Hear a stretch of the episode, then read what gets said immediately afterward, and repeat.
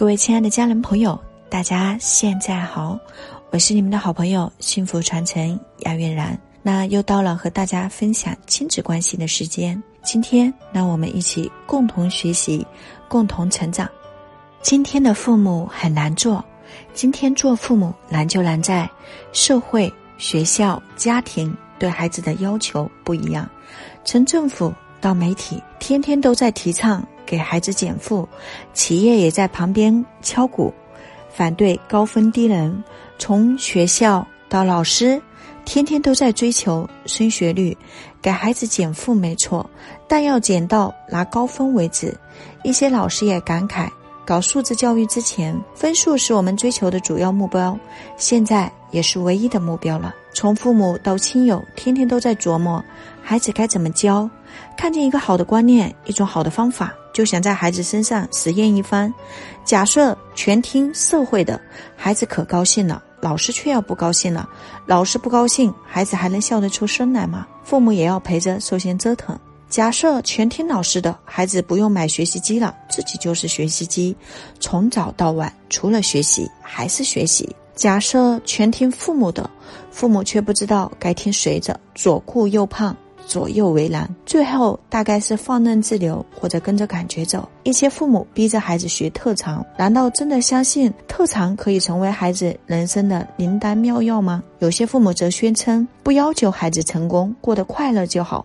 说这话时，心里可能还在犯嘀咕：孩子现在倒是快乐了，不知将来如何。古人以为任正而道远，最难的是持之以恒。今天的问题不同了。最难的不是行万里路，而是无路可走，或者说眼前处处皆歧路，不知该从哪条路上走。所以说，今天的父母很难做。中国孩子的三大缺憾，今天的孩子也很难做。全国各地的孩子普遍缺少三样东西：一是缺睡眠。中国青少年研究中心曾对全国六大城市的中小学生进行过一项调查。结果显示，仅有三分之一的小学生和不足四分之一的初中生能够获得充足的睡眠。我们自以为给孩子提供了充分的物质条件，却不能满足孩子最基本的一个生理需求。有的孩子唯一想要的生日礼物，竟然是睡一个自然醒，想想都觉得可怜。二是缺快乐。新华网做过一个孩子的调查：孩子，你快乐吗？令人吃惊的是，摇头的孩子竟是如此之多。要问孩子们为什么不快乐，一首在孩子中间流传的儿歌或许道出了答案：书包最重的人是我，作业最多的人是我，起得最早的、睡得最晚的是我，是我，还是我。在我心中，老爸最凶。经常把我打得鼻青脸肿，在我心中，老师最凶，常常把我留到七八点钟。在我心中，老妈最凶，成天把人骂得头昏脑胀。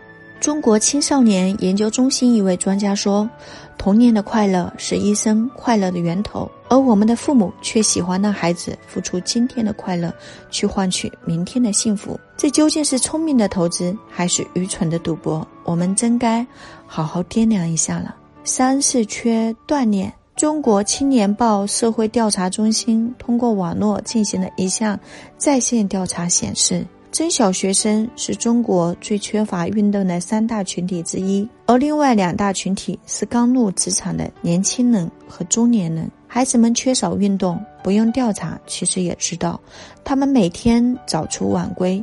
比父母还忙，哪有锻炼的时间？不锻炼的后果是孩子们的体质整体下降，情况糟糕到何种地步？查查相关新闻，可能就知道了。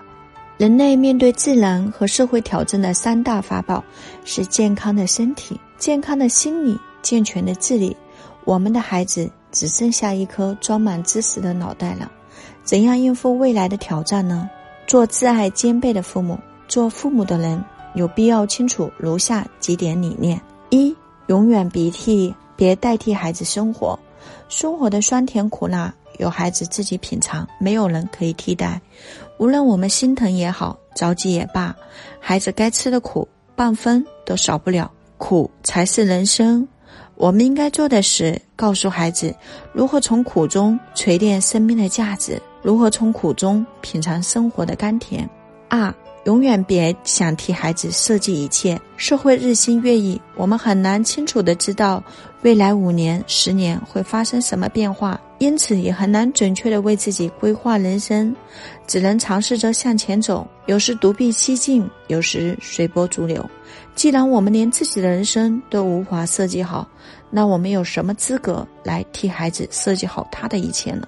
孩子的人生之路只能由他自己去走。主要靠努力，也要看机缘。我们能给孩子仅仅是别害怕，别放弃，别悲观。第三，不让孩子输在起跑线上。难道可以让孩子输在起跑线上吗？一句广告语，急坏了多少父母，纷纷替孩子找补习班、找特长班，使孩子原本沉重的课业负担变得更加沉重。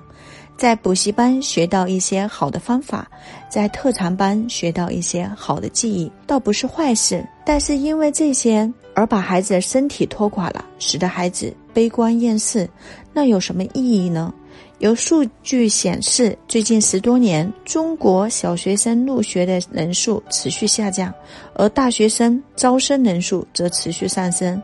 这意味着，只要我们不要求孩子非名校不读，孩子终归会有学上。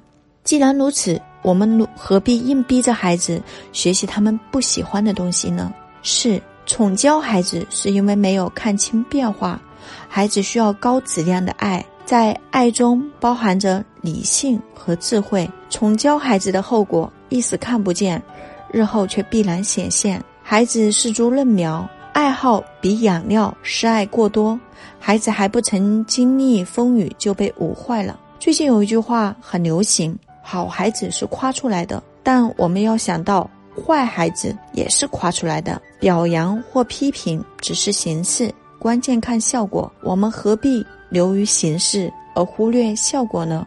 第五，吼叫孩子是因为没有找到好方法。当孩子不听话的时候，有些父母就会大吼大叫。其实这正是自情力竭的表现。做父母的一大难题是，我们以为自己很了解孩子，某一天却发现并不了解孩子。随着孩子的年龄渐大，不了解的程度还在加深。对一个不了解的孩子，我们怎么可能有效的引导他呢？所以，与其吼叫，不如多花点心思，认清孩子究竟在想什么，将近想要什么。教子的关键在于育好种子，护好苗子。一位教育专家说：“训练婴儿比管教儿童容易，管教儿童比约束青少年容易，约束青少年比改造成人容易，改造成人比救活社会容易。”当孩子进入青春期后，父母的影响力急剧下降，多说一句话可能会引起孩子的不快。当孩子成年后，父母的影响力已经很小了，最多可以做个老舍的顾问，孩子已经成了自己的老板。教育孩子最好的时间是在十岁以前，而孩子价值观的定位、品格的塑造、习惯的养成，主要也是在这一时期。三到六岁是育种期，父母的主要任务是将一些健康的价值观传输给孩子。首先是将爱的种子种植在孩子的心里，教他与人为善、积极向上的概念；其次才是培育孩子的智能。六到十岁是护苗期，父母的主要任务是全面培养孩子的人生观念、行为习惯、学习能力等综合素质。育种和护苗，简单说就是让孩子心中永远有一些美好的想法，以及将美好想法付诸实践的激情和动力。当一个孩子具备了这两项素质，他的人生。必然处于上行的状态，无论朝气如何，永不绝望。这样，父母也真正尽到了教子的责任。那今天分享的亲子关系，你学会了吗？我是你们的好朋友幸福传承姚月然。那下一期月然老师会继续给大家分享，让我们一起学习，一起成长，每天进步一点点哦。我们的成长就是孩子最好的榜样。